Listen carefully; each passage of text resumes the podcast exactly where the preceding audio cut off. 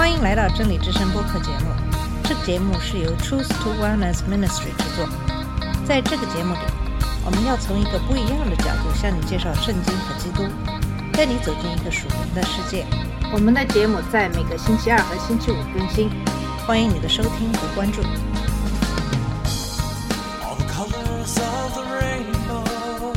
你好，我是马军，今天继续跟大家讨论如何养育子女这个问题。在前几期节目中讲到了夫妻关系在婚姻中的优先地位，因为如果你没有正确的履行神赋予你的配偶的角色，那么你的榜样就会与成为一个成功的父母的意义相悖。那么我们还谈了不少关于《生命记》六章四到九节中的原则应用于家庭生活的重要性。你必须自己全心全意的爱主你的神，然后在生活中出现的所有情况下，勤奋的教导你的孩子关于他和他的命令，根据真言来教导他们是一个很好的方法。这样可以将神的真理放在他们的脑海中，以便他们可以实际应用。基督徒父母希望他们的孩子也成为基督徒，但这不能强加给孩子，因为这是神的工作。我们的责任只是在对神和他的话语的认识上打下基础，以便圣灵能够利用这一点，使孩子认罪悔改，将他们的信仰放在主耶稣基督的身上和工作中。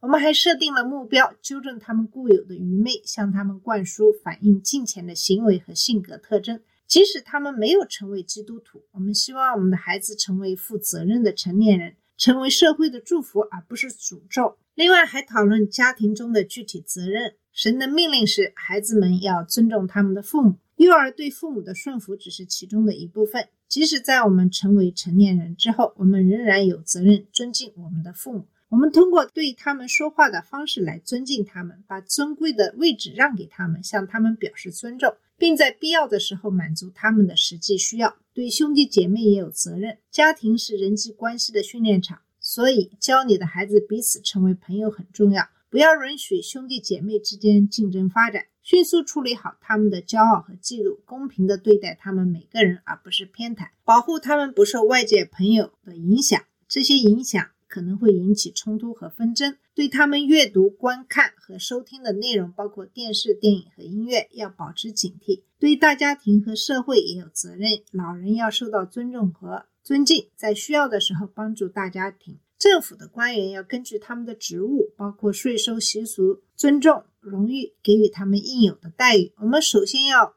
效忠于神，但我们服从适当的政府，只要他们不要求我们违背神。同辈人要以礼相待，我们要谦卑地对待所有人。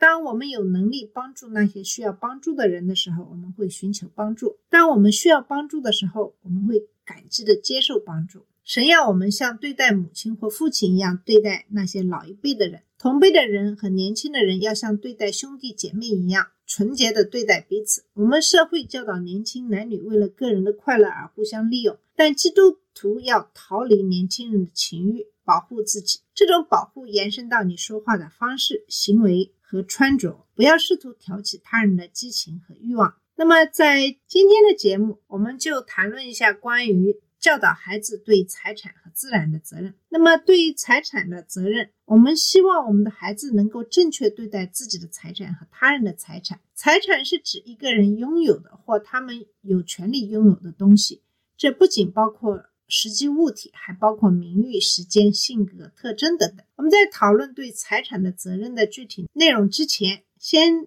介绍一下事物的价值。任何东西的价值都是由所有者决定的，并以他们愿意用什么来交换为标志。对于实物以及非实物的东西，如时间、声誉和建议，都是如此。在商业交易中，这通常是业主出售物品或工人愿意做工的金钱数额。但金钱只是一种交换手段。你以几个美元的价格卖出东西，是因为你可以用这些美元与别人交换你想要的东西。从一开始就必须明白，物体对其主人的价值可能与它在市场上的货币价值有很大的不同。即使是有形的财产，也有无形的一面。比如说，物主可以会远远低于他在市场上能卖出的价格出售某物。甚至可能因为他想摆脱它而毁掉它。他的时间对他来说可能比物品更有价值。他正试图尽快清除他认为对自己无用的东西，也可能是该物品让他想起一些他宁愿忘记的事情，所以他只想让它消失。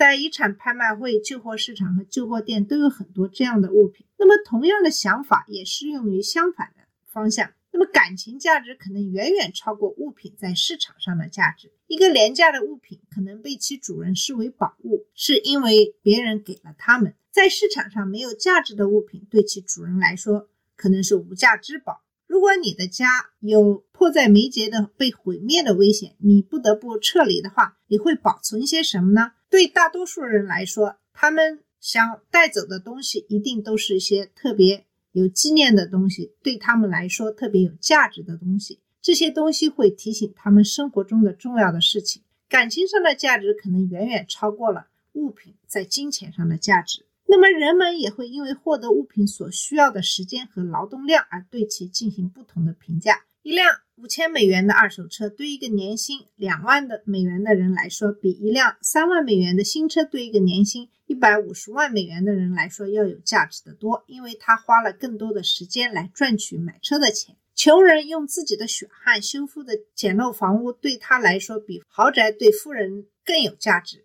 后者用多余的可支配资金来支付房屋的装修费用。从小要教育你的孩子劳动的重要性和价值，给他们一些事情做，让他们能够赚取他们想要的东西。这是因为你对自己和他人的财产履行责任的方式。你这样做是因为你对自己和他人的财产履行责任的方式将由对他们的价值所决定。一件对你不重要的、非常昂贵的物品。不会像你非常重视的廉价物品那样被精心对待。你如何对待属于他人的东西，必须反映他们对它的价值。通过要求他们像对待自己非常重要的东西一样小心翼翼地对待别人的财产，来教育你的孩子。这是耶稣在马太福音七章十二节中教导的黄金法则的一部分。同样，这不仅适用于有形的物品，也适用于更多无形的东西，比如时间、名誉和才能。有形财产包括任何你拥有的或你有权拥有的实物。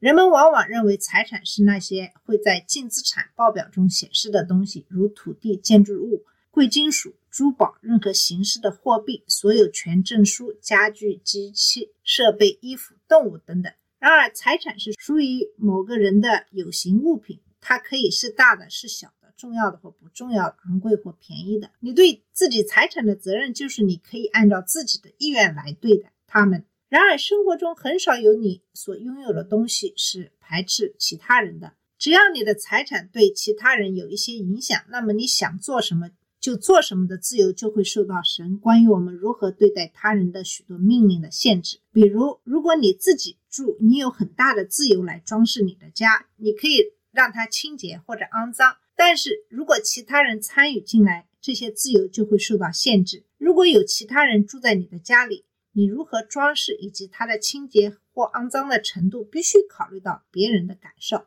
即使你只是邀请别人来参观，如果你的家太脏或太乱，以至于有一些健康的风险，那么就不要让其他人进去。安全是我们必须为他人考虑的一个基本问题。摩西律法包括许多有关安全问题的具体命令。如果你是这样一个清洁狂，以至于别人碰过的东西都被污染，那么你就不要请人进来，因为你不会有好客之心。你对你所拥有的东西的责任，随着这些财产对他人的影响而增加。你在家里放音乐的声音必须降低，因为如果你在家里放音乐打扰到别人，那么你就必须要放低音量。如果你播放的东西干扰了别人，你就不会成为一个好邻居。这是不是意味着，如果你没有打扰其他人，你就可以做你想做的事情呢？不是的，因为罗马书十四章七节说：“因为我们没有一个人为自己而活，也没有一个人为自己而死。我们的所作所为。”即使在私下里，也常常影响到其他人。比如，你使用耳机是有礼貌的，这样你不会打扰别人。但即使如此，你也需要对自己的身体负责。你的身体是你自己的财产，所以你可以对它做你想做的事，即使这会伤害你自己，这不关别人的事。那么，是不是这样就可以了呢？其实也不是的。比如说，如果你听耳机放到很大的音量，然后你损坏了自己的耳朵。这当然是影响你自己，但这也会影响到每一个与你接触的人。因为他们说话的时候，为了让你能够听到，他们必须要加大音量。虽然你的身体属于你自己，你也不能对它为所欲为。你必须要考虑到你身体的健康程度对其他人也会产生影响。如果你的身体不好了，你的家人必须要照顾你。其实，在你如何对待你的财产方面，还有一个更重要的一个考虑，也就是说，你其实并不拥有任何东西，你只是在你在这个地球上的这段时间里边借用这些东西。所罗门在《传道书》二章十八节中冷嘲热讽地指出：“因此，我恨我在日光之下所劳苦的一切果实，因为我必须把它留给后来的人。”他在下一节继续说：“更糟糕的是，后来的人可能是聪明人，也可能是傻瓜，但却会控制他所有劳动的成果。归根结底，神是万物的拥有者，因为。”地和它所包含的世界和住在其中的都是耶和华的，所有的东西都是由基督创造的，通过基督创造的也是为基督创造的。箴言二十二章二节也说明了这一点。富人和穷人有一个共同的纽带，耶和华是他们所有人的创造者。正如创世纪中指出的，神创造人是为了让他管理支配地球。神是万物的主人，我们的责任是监督他托付给我们东西的使用情况，这包括我们的身体。正如保罗在哥林多前书六章十三节中所说：“身体是为了主，主是为了身体。”然后在第十九节中补充说：“岂不知你们的身体是在你们里面的圣灵的殿，是你们从神那里得来的吗？”你们不是自己的吗？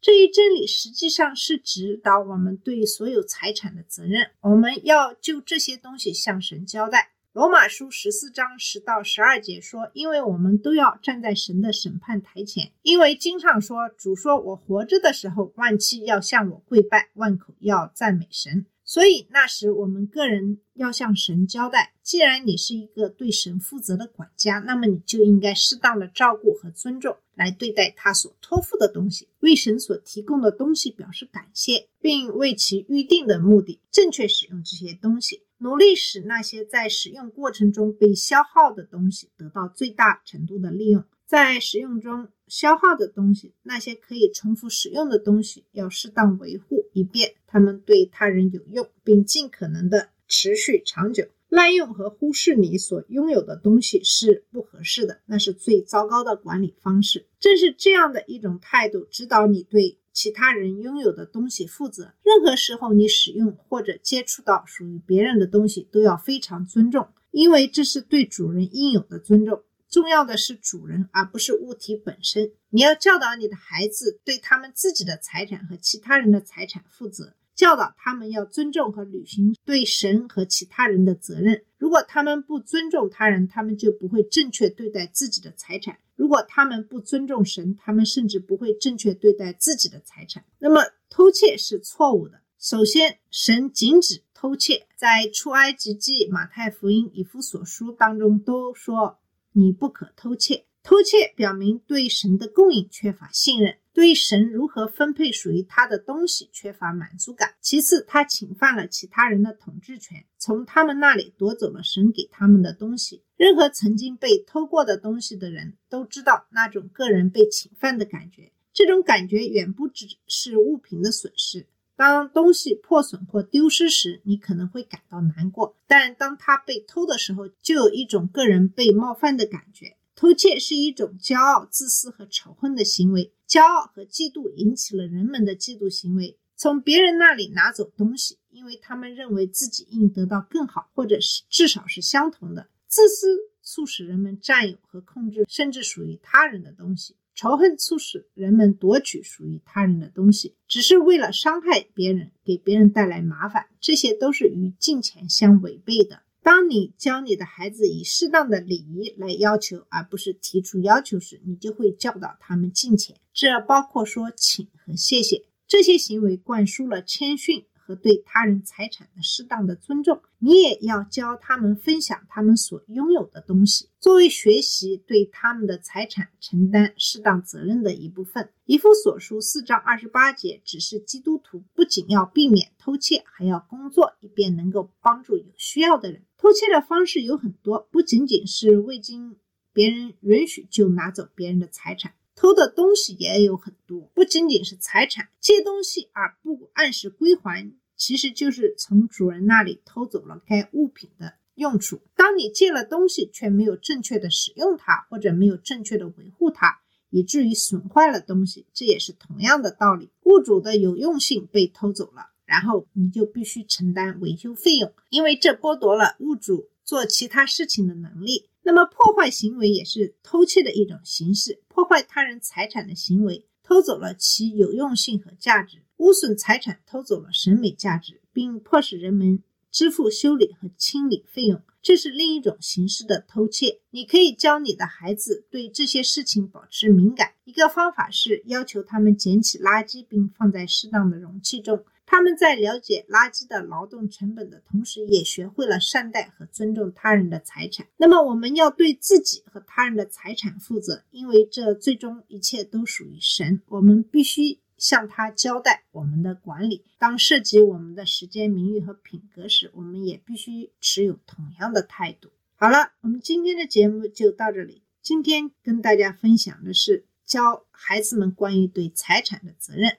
在下期节目里会继续给你讲述如何养育子女。谢谢你的收听，我们下次节目再见。这里是真理之声播客节目，真理之声是 Truth to Wellness Ministry 旗下的一个节目，由 Truth to Wellness Ministry 制作和播出。如果你有什么想跟我们分享，请给我们发电子邮件，我们的邮箱地址是 truth to wellness at gmail.com。你也可以直接去我们的网站 www.truthtowellness.com 浏览更多的信息。下次节目再见。All the colors of the